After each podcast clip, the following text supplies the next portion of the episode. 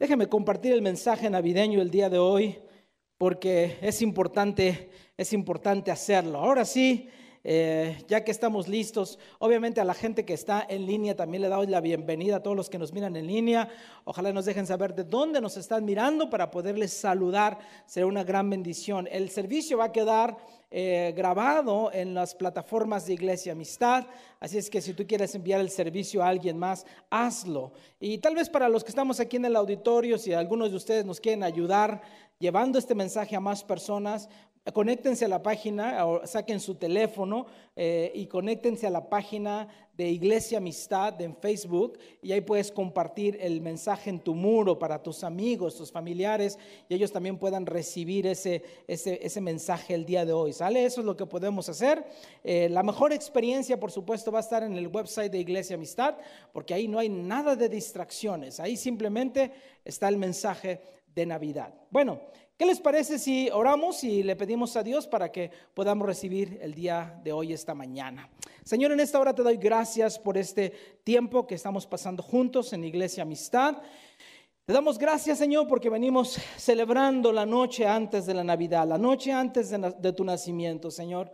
Eh, venimos recordando lo que José y María, Señor, pasaron la noche anterior, antes de la Navidad, Señor. Venimos recordando esos momentos tan especiales que más adelante ninguno de nosotros nos imaginaríamos hasta dónde llegaría esta historia. Ninguno de nosotros podríamos imaginar, parece que ese es un cuento de hadas, un cuento de Disneylandia que creó, pero, pero en verdad, Señor, este fue un gran tiempo para la humanidad, el saber que tú veniste a este mundo para darnos una oportunidad de salvación. Señor, gracias te damos y te pido, Señor, que en esta mañana dirijas la palabra a cada uno de nosotros. En el nombre de Jesús. Amén y amén. Esta semana, y les, prometo que esta va a ser de las últimas veces, la, la, siguiente vez que lo voy a hacer va a ser en enero.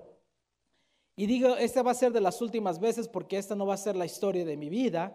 Mi vida es mucho más que esto, pero voy a hacer memoria, voy a, voy a recordar que eh, veintitantos de 29 de noviembre eh, fue cuando mi hermanito empezó a, estar enfermo y el 15 de diciembre él falleció y esta semana tuve la oportunidad de dirigir el servicio memorial eh, el servicio en memoria de mi hermano. Les dije, esta no va a ser la historia de mi vida, estas son de las últimas veces que voy a contar y el testimonio lo voy a preparar para compartirlo en una noche de testimonio Celebremos la recuperación, porque es eh, digno de darle gloria y honra a Dios. ¿Cuántos dicen amén a eso? So, el 15, el 29 de noviembre me llamaron por teléfono, mi hermano estaba muy enfermo, y lo habían llevado al hospital. Eh, pudimos comunicarnos con mi hermano Mario por ahí del 6 al 12 de diciembre, por seis días estuvimos hablando con él. Y el 15 de diciembre falleció. Esta semana tuve la oportunidad, como les dije, de eh, compartir el servicio memorial. Gracias a toda la congregación, todos ustedes que nos ayudaron, nos apoyaron. La verdad los llevo en mi corazón eh, con todo lo que hicieron por todo este tiempo. Pero déjame ir, eh, enfocarnos en el, en, el, en el mensaje. Hay muchas cosas, muchísimas cosas en este mundo que pueden hacer que tú pierdas la esperanza. ¿Sabías eso? Déjame mencionar algunas de estas cosas. Mi tiempo, mi momento de tal vez perder la esperanza, eh, yo les dije comenzó el 29 de noviembre y, y, obviamente después de días de estar orando y de mirar a mi hermano fallecer, pues es una, una tentación a perder la esperanza, a no seguir confiando en Dios. Hay muchas cosas que nos hacen en este mundo, eh, nos quieren hacer perder la esperanza desastres, tragedias, divorcios, enfermedades, traumas, relaciones difíciles, desilusiones, circunstancias imposibles, oraciones no contestadas, pérdidas dolorosas y la muerte. Son solamente algunas de las cosas en las cuales a ti y a mí nos, nos invitan a dejar de confiar, a dejar de confiar en Dios y perder completamente la esperanza. Son esos momentos en los cuales Tal vez no estás seguro si volverás a ser la misma persona después de que te tocó pasar por algo como esto. Tal vez un desastre, tal vez una circunstancia difícil, tal vez un divorcio, tal vez una separación, tal vez una muerte como fue en mi caso. Y, nos preguntamos, ¿volveré a ser el mismo?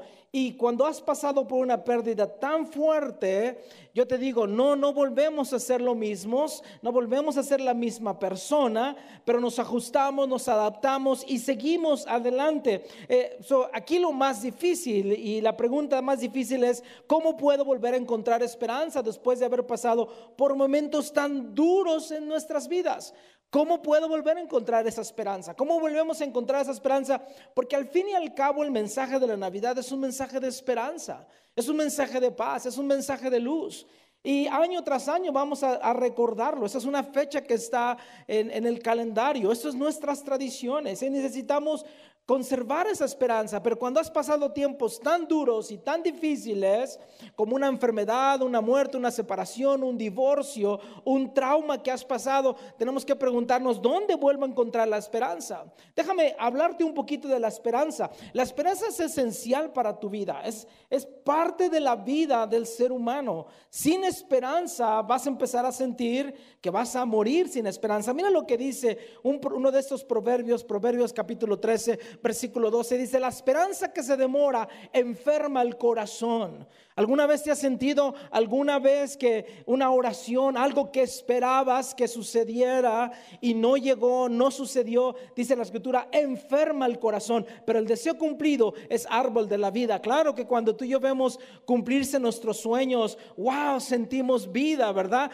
Cuando finalmente logramos comprar la casa de nuestros sueños o cuando finalmente encontramos a la persona con la cual vamos a hacer nuestras vidas o cuando finalmente tenemos un niño o ponemos el negocio o abrimos algo eh, que finalmente lo logramos, es árbol de vida, nos sentimos con vida. Pero cuando viene una tragedia, cuando viene una enfermedad, cuando viene la muerte, está tratando de robar esa esperanza. La separación, tú me has escuchado decir esto en la iglesia, la separación, si tú quieres tener esa experiencia de separarte finalmente de algo y perderlo y nunca más volver a verlo, eh, esa experiencia, la única forma en que tú lo puedes comparar, yo he dado este ejemplo en la iglesia en varias ocasiones y lo voy a repetir. Si tú quieres sentir qué tan feo se siente la separación, ¿te acuerdas de cuando éramos, eh, eh, teníamos nuestros niños pequeños y de repente vas en el súper, vas tal vez comprando tus, ah, ahí tus cosas en el súper y el niño no quiere salir de ese pasillo donde están todos los juguetes? Donde están todos los dulces y los padres empezamos a amenazar a nuestros hijos y le decimos, si no te vienes conmigo, te vas a quedar solo, ahí te vas a quedar, nosotros vamos a seguir caminando y el niño no quiere salir de ese pasillo y entonces los padres empezamos a caminar lejos del pasillo y de repente el niño se da cuenta que está solo, separado. Y ese grito de, ah, de, de, terror, de inseguridad, de miedo, el niño finalmente se da cuenta que está separado y que tal vez no vuelva a ver a sus padres y eso es una tragedia. Por eso te dije que la separación es lo más cerca de sentir la muerte. Déjame decirte entonces lo siguiente, la falta de esperanza es lo más cerca a desear la muerte.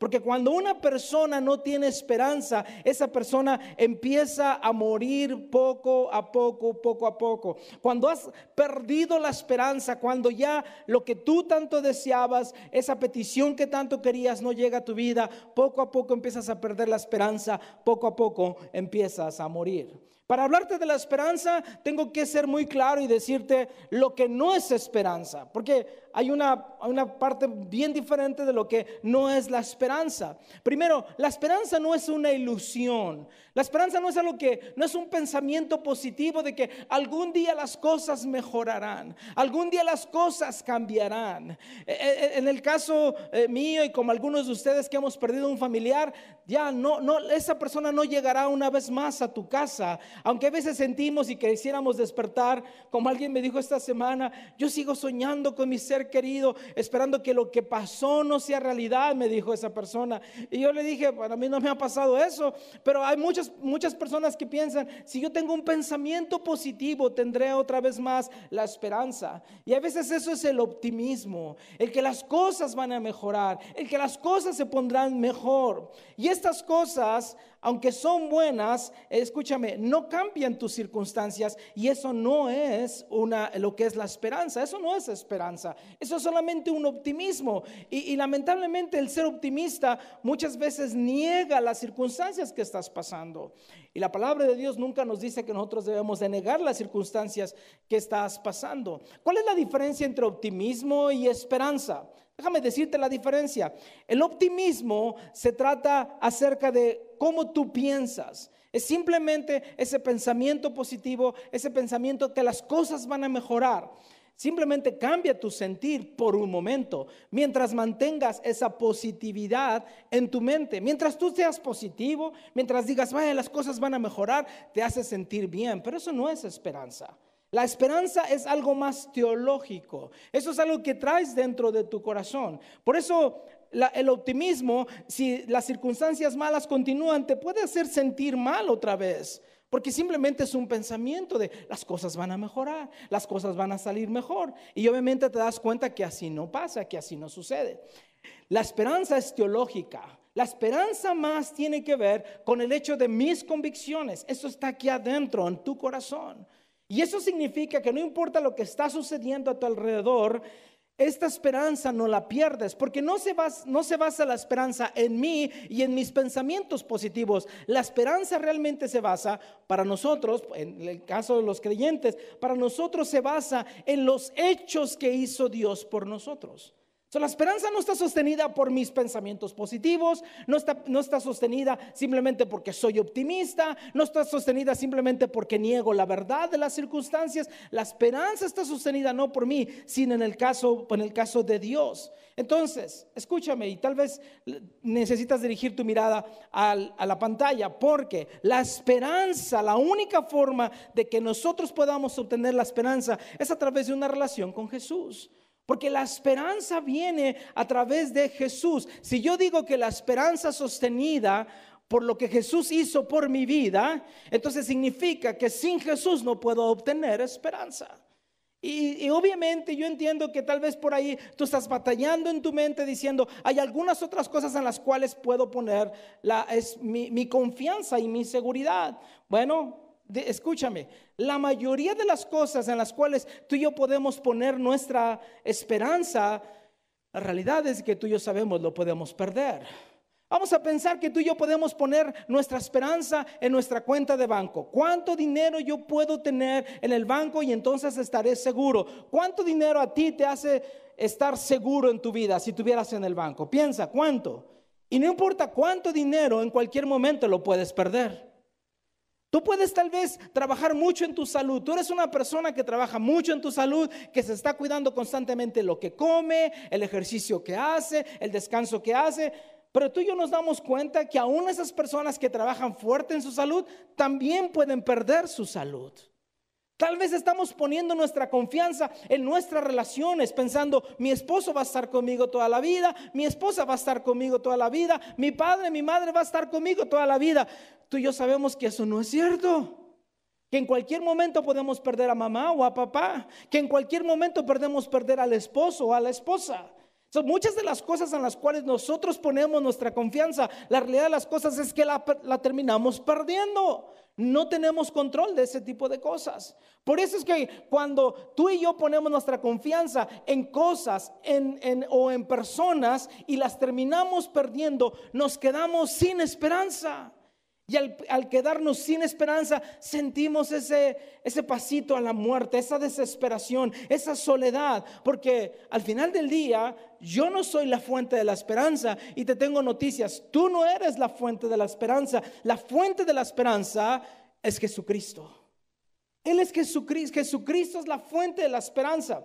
Déjame leerte algunos versos y quiero que recuerdes lo siguiente cuando leamos estos versos bíblicos. Estos versos se escribieron de Jesús hace 700 años antes de que Jesús naciera. ¿Sabes tú que para que antes de que Jesús naciera se cumplieron alrededor de 500 profecías de su nacimiento, de su vida y de su muerte? Cuando alguien puede profetizar cuándo nace y cuándo muere y cómo va a ser su vida, esa persona está en un nivel superior al, tuyo y al mío.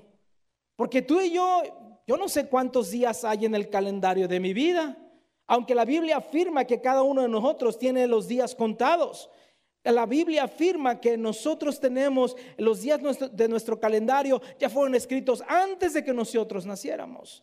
Eso significa que solamente Dios sabe cuándo yo nací y Dios sabe cuándo yo voy a morir. Solamente Él lo sabe. Pero es una seguridad de que Él tiene e, ese número para nosotros. Nosotros no lo sabemos. Nosotros ni siquiera lo sabemos. Imagínate de Jesús que se profetiza su nacimiento, su vida y su muerte más de 500 veces más de 800 años antes de que él naciera. Eso es increíble.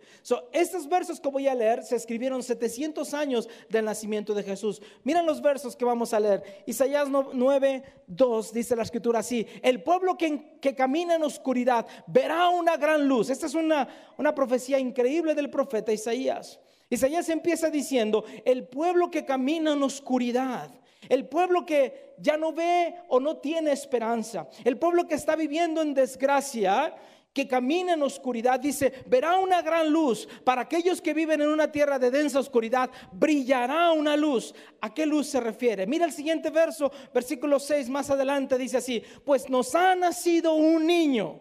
La luz para ese pueblo que estaba en oscuridad y que estaba sufriendo era un niño.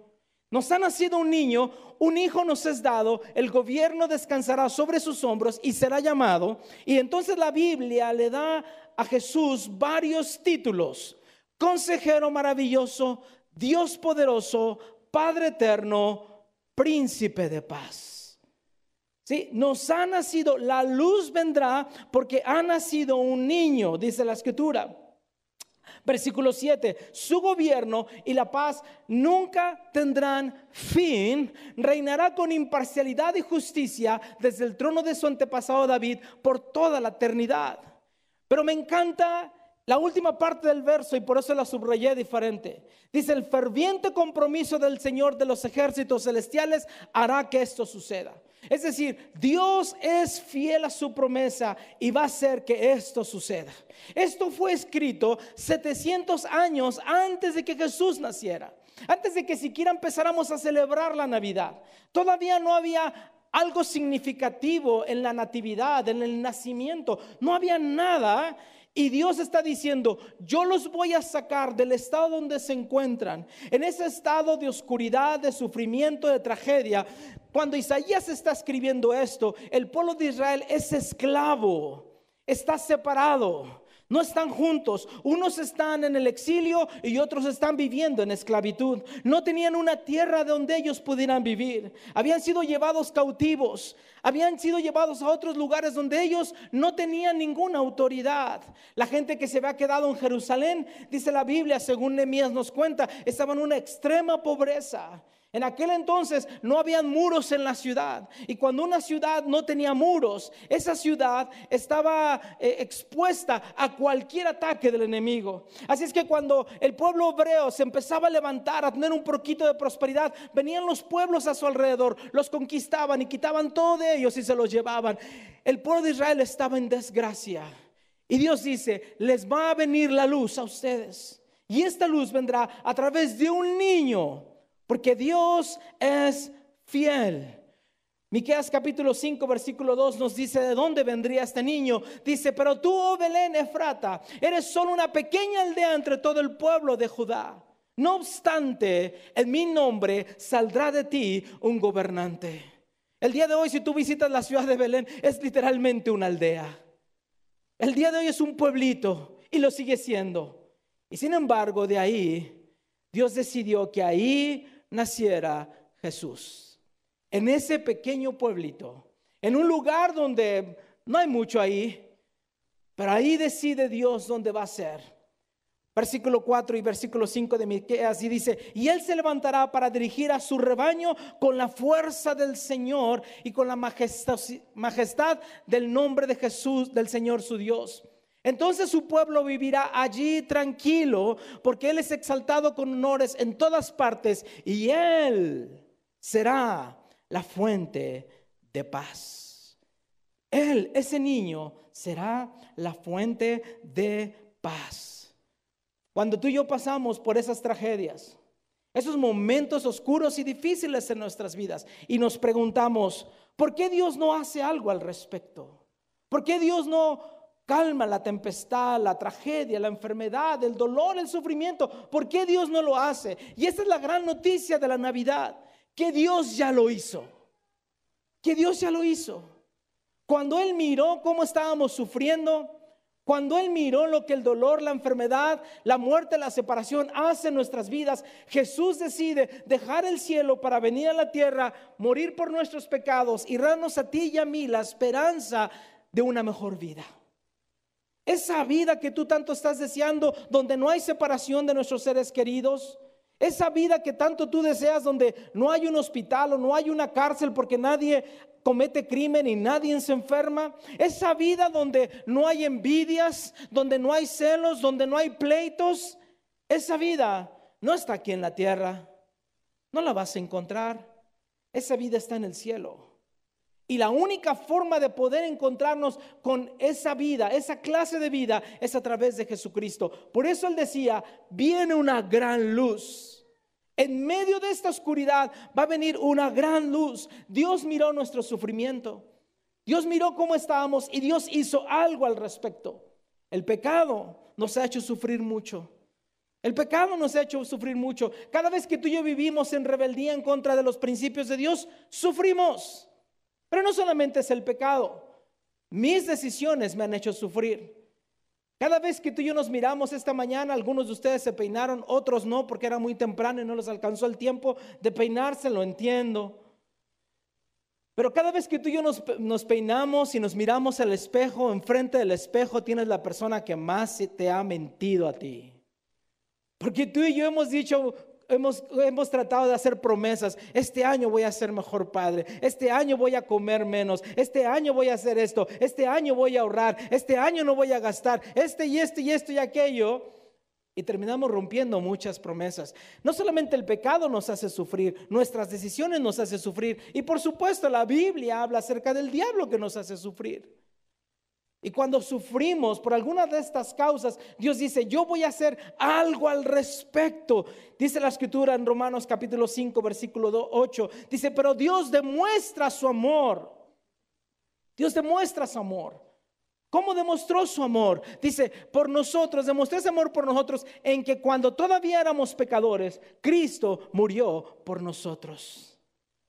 Cuando todavía éramos pecadores, Cristo demuestra su amor, tan es así que Él miró cómo el ser humano estaba sufriendo, cómo el ser humano estaba tan mal, que decidió enviar a Jesús en forma de niño, en forma de bebé. El día de hoy, si algo, si alguien no te intimida, es un bebé. Un bebé es lo más frágil. Un bebé no se puede cuidar por sí mismo.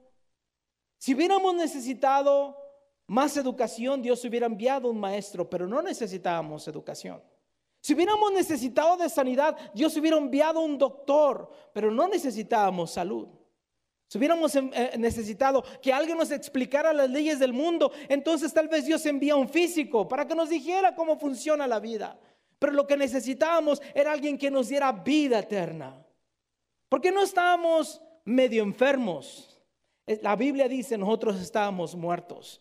Porque si tú te consideras, si yo me considero que estoy enfermo, significa que entonces puedo encontrar medicina o el tratamiento adecuado y yo por mí mismo puedo salir adelante. Pero la Biblia afirma que nosotros no podíamos hacer nada por nosotros mismos. Eso significa que yo no estaba enfermo, yo estaba muerto. Y yo necesitaba que alguien viniera y me ofreciera lo que yo necesitaba. Y lo que yo necesitaba era la vida eterna. Lo que tú necesitabas era la vida eterna. Cuando Jesús viene, entonces podemos encontrar esperanza. Por eso hace un momento atrás yo decía, la única forma de encontrar esperanza es tener relación con Jesús. Porque yo no, en ese sentido, yo no controlo nada. Es Jesús el que controla absolutamente todo. A nosotros nos pasan cosas y perdemos mucho y obviamente no somos los mismos. Pero déjame decirte ¿Qué es lo que hace esta esperanza en nosotros? Yo tengo esperanza, ¿sabes por qué? Porque Dios está en control de todo. Dios está en control de todo. Por eso tengo esperanza. Hay un verso que me gusta tanto, Colosenses capítulo 1, 17. Si algún día quieres conocer más de Jesús, Colosenses empieza eh, describiendo lo que Jesús hace, sobre todo en los primeros 20 versículos del capítulo 1 de, Colosenses. Es una increíble exposición de Pablo acerca de Jesús, pero eso es lo que describe en el versículo 17. Dice, Cristo existió antes que todas las cosas. Sí, Jesús no existió en Belén, no empezó a existir en Belén. Según la Biblia, Cristo estaba desde, desde la creación, es eterno. Él es Dios, por eso no es alguien que ha sido creado. Él es Dios mismo. Dice, Cristo existió antes de que todas las cosas y todo el universo sigue su curso gracias a Él. Es decir, todo lo que pasa en esta vida está controlado por Él. Todo. Todo lo que pasa en esta vida. Escúchame, si Dios puede controlar el universo con sus manos, Él puede controlar tus problemas. Él puede controlar tus dolores, tus enfermedades, tus sufrimientos. Él puede. Eso significa, escúchame, es cierto el dolor, la separación, la muerte, la enfermedad, el divorcio. Todas esas cosas las perdimos, es cierto. Pero sabes, nos duele porque nosotros solamente miramos una parte de la historia. Pero Dios mira toda una historia completa.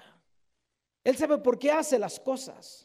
Y ciertamente hay cosas que tú y yo no tenemos explicación. Y ni siquiera me atrevería a dar una explicación. Una explicación que nos deje con más dudas. Una eh, explicación simplista. Pero ¿sabes qué? Yo sí sé que Él controla todo el universo y todo lo que está pasando. Significa que no es una fuerza física la que mantiene el universo en orden. Significa que es una persona que se llama Jesús el que mantiene todo el universo y la vida y la historia de cada uno de nosotros en sus manos. Y eso nos da esperanza. Yo no sé qué es lo que va a pasar, yo no sé qué es lo que me espera en el futuro, pero lo que sí sé es que Dios controla todo y que Él me lleva en esa historia. Y si Dios me ama, como lo leímos en el versículo anterior, entonces, aun cuando me pasen a mí cosas malas y dolorosas y que nos hacen sufrir mucho, esa es solamente una parte de la historia. Eso no ha escrito toda mi historia. ¿Alguna vez has mirado la película y en un momento de la película las cosas se ponen tristes, en verdad, verdaderamente tristes? Porque uno de los personajes principales murió. La última vez que tuve un shock con esto fue cuando Gamora murió. Algunos de ustedes no saben ni lo que estoy hablando. Estaba yo mirando la película y yo dije, no puedo creer que acaba de morir. Pero ese no era el fin de la historia. Había una historia mucho más mejor. Y entonces miré toda la película de los Avengers completa. Sí, ahora ya sabes de qué estoy hablando. Y entonces nos damos cuenta que había una historia mucho más grande. Muchos de nosotros solamente miramos esa parte de la historia, el momento que me divorcié, el momento que me separé, el momento de la infidelidad, el momento de la enfermedad, el momento del dolor. Pero, hey, escúchame, esa es solamente una parte de la historia, no es tu historia completa. Yo sé quién tiene mi historia completa en sus manos y ese es Jesús. Y ese es Jesús. Tú puedes estar confiado en esta vida y tener esperanza porque Dios tiene tu vida en sus manos. Pero sabes también por qué yo tengo confianza. Déjame leerte este versículo, Hebreos 1.3. Tenemos confianza porque Dios nunca ha mentido, dice la escritura. El Hijo irradia la gloria de Dios y expresa el carácter de Dios mismo. Es decir, Jesús es Dios mismo. Dice, y sostiene todo con el gran poder de qué dice? De su palabra. Todavía me acuerdo mi padre, ya al día de hoy ya no, ya no sucede, o por lo menos yo no, yo no he escuchado algo a eso que suceda, pero mi padre me decía que los hombres debemos de tener palabra, que si decimos algo lo debemos de cumplir. Ah, el día de hoy ya no sé si quiero confiar en la palabra de alguien que me firme un contrato. Tal vez nuestros abuelos vivieron con la palabra, ¿no? Decían, esto es lo que voy a hacer, te debo esto, te pago esto. Te, dije que te iba a hacer este trabajo y lo cumplo. La palabra. El día de hoy tenemos que hacer contratos y firmar y checar la firma, revisar la firma y entonces tal vez confiaré. Y eso si no, hay una corte de daños pequeños y hasta la corte te llevo. Porque mucha gente ya no usamos la palabra como algo. Pero la Biblia nos dice que todo es sostenido por la palabra de Dios. ¿Qué significa esto? Que todo lo que Dios ha dicho lo ha cumplido. Te estoy diciendo que más de 500 profecías fueron dadas para el nacimiento, la vida y la muerte de Jesús. Y cada una de esas profecías fueron cumplidas. ¿Y sabes qué? Él no ha fallado. Y las profecías que van a venir, las cosas que vienen al final, yo sé que Dios las va a cumplir. Dios no puede mentir porque si Dios miente, dejaría de ser Dios. Dios es fiel a su palabra. Entonces yo tengo confianza porque Él me ama y no hay nada en este mundo que pueda hacer que Dios me deje de amar, ni, ni mi conducta. Cuando yo quiero decirle a Dios, no quiero que me ames y me porto mal y soy rebelde y hago muchas cosas, Dios sigue amándome de todas maneras. Y cuando viene algo en la vida en la cual yo no estaba preparado y hay caos, hay sufrimiento, puedo tener esperanza porque Dios está en control. Él controla toda mi vida. Puedo tener esperanza porque Él nunca ha mentido y nunca mentirá, porque Él es Dios. Y Él sostiene cada una de sus promesas. Él las ha sostenido. Y entonces la última gran verdad de la esperanza es la siguiente. Está en Isaías 9, 6. Ya lo leímos este versículo, pero dice así, pues nos ha nacido un niño, un hijo nos ha dado, el gobierno descansará sobre sus hombros y será llamado. Mira lo que dice, consejero maravilloso. Es decir, tú puedes confiar en Dios cuando Él te da dirección, porque Él no miente. Puedes confiar en ese consejero. Él es el Dios todopoderoso, aquel Dios todopoderoso el cual nos sostiene en todo. Él es un Dios fiel, Él es el Padre eterno, pero no solamente eso, el resultado de todo eso es que también Él es el príncipe de paz. Cuando yo sé que Dios me ama, cuando yo, yo, sé que Dios no miente y cuando yo sé que Dios tiene todo en control, entonces puedo tener paz. Por eso, el mensaje de la Navidad es un mensaje de esperanza y de paz. Aquellos ángeles anunciaban a los pastores, paz a los hombres, paz a los hombres. Porque no es que había ausencia de guerra, claro que no, pero la paz es algo que tú tienes en tu interior. Y a pesar de todo lo que está pasando, yo entonces puedo tener esperanzas. Jesús vino a morir por nosotros, por el pecado de nosotros. Porque si Él no, fuera justo, cuando una persona peca, merece el castigo.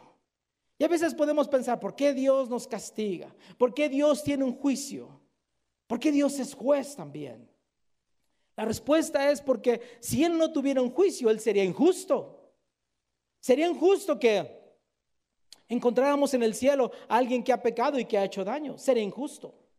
Dios para mantenerse en ese carácter de Dios necesita ser justo y necesitaba juzgar el pecado. El alma que pecare, dice la escritura, esa morirá. El, aquel que pecara se iba a sostenerlo o iba a encontrarse con la ira de Dios. Pero Dios hizo algo al respecto. Mandó a Jesús a este mundo a morir por nosotros, a morir por los pecados. El castigo que nos tocaba a nosotros fue puesto sobre Jesús. Y cuando nosotros encontramos este, cuando, cuando Dios viene y, yo me encuentro con Dios ahora, ya no me encuentro yo con la ira de Dios, porque el castigo por lo que yo hice fue puesto en Jesús. ¿Sabes con quién me encuentro? Con la paz de Dios. Paz a los hombres, les dijeron aquellos ángeles. Sí, ahora yo no me encuentro con la ira de Dios. Ahora ya no tengo miedo en acercarme a Dios. Porque sé que Dios ha prometido salvación. ¿Sabes? Sería una desgracia que pasáramos otra Navidad sin Cristo. Será una desgracia porque año con año, momento tras momento y durante todo el año, constantemente, Jesús está tocando a la puerta de tu corazón. En la historia de la Navidad, yo termino con esto, Mar, si me puedes acompañar. En la historia de la Navidad hay varios personajes interesantes. En la historia de la Navidad, por ejemplo, existen los Herodes. Herodes era el rey, el gobernante romano que cuando él escucha por los reyes magos, los sabios de aquel entonces, como le quieras llamar tú, mejores conocidos como los reyes magos, Melchor, Gaspar y va a saltar, algo así era. Cuando los, cuando los sabios vienen y le comunican a Herodes que ha nacido el rey, Herodes dice, yo no quiero que alguien compita contra mí. Entonces les dice a ellos, vayan, véanlo y después vienen y me dicen dónde está. Las intenciones de Herodes era matar al niño Jesús. Sí, en la historia de la Navidad, Jesús llega para todos, pero algunos personajes perdieron la bendición de la historia de la Navidad. Tal vez algunos de nosotros nos comportamos como Herodes y decimos, no quiero saber nada de Jesús. Es más, quiero matar esa verdad. No quiero volver a escuchar de la verdad de Jesús. En la historia de Navidad nos encontramos con José y con María yendo de posada en posada, de hotel en hotel, de mesón en mesón, tocando la puerta. Imagínate si aquella, un, mesón, un hotel le hubiera abierto la puerta a Jesús. El día de hoy te aseguro que será una atracción turística. En este hotel nació Jesús. Pero a cada uno de estos personajes le dijeron, no hay lugar, no hay lugar. Hay personas que durante la Navidad dicen, ¿sabes qué Jesús? En mi corazón no hay lugar para ti.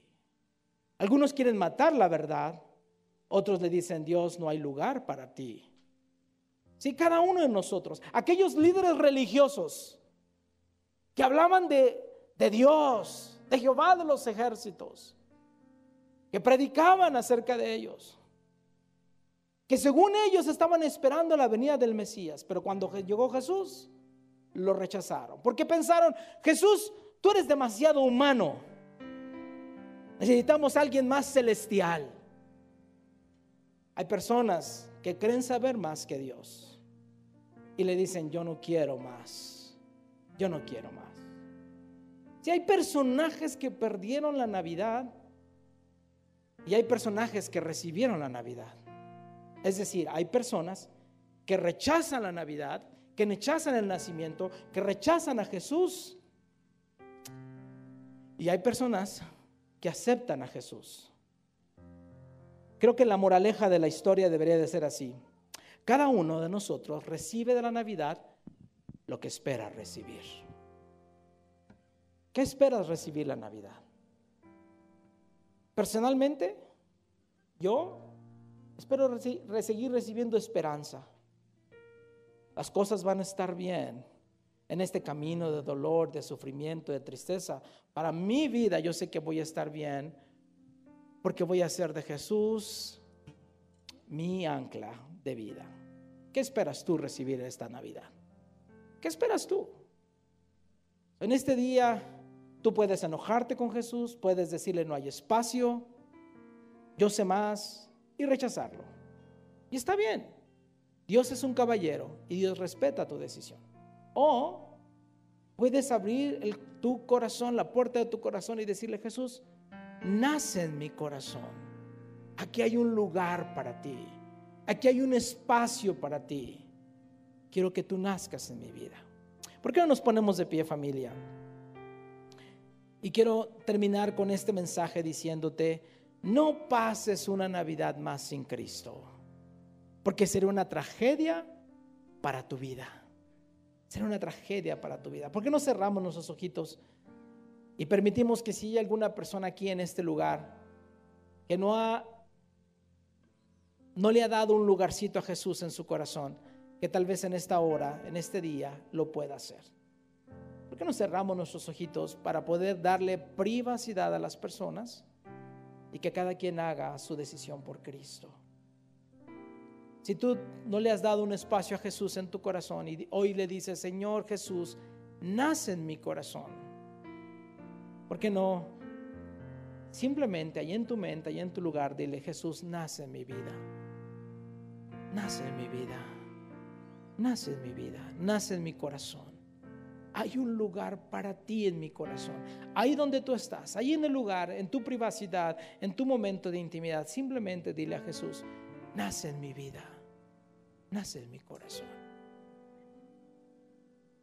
Gracias Jesús. Gracias Jesús. Nace en nuestras vidas y corazones Jesús. Aquí Señor.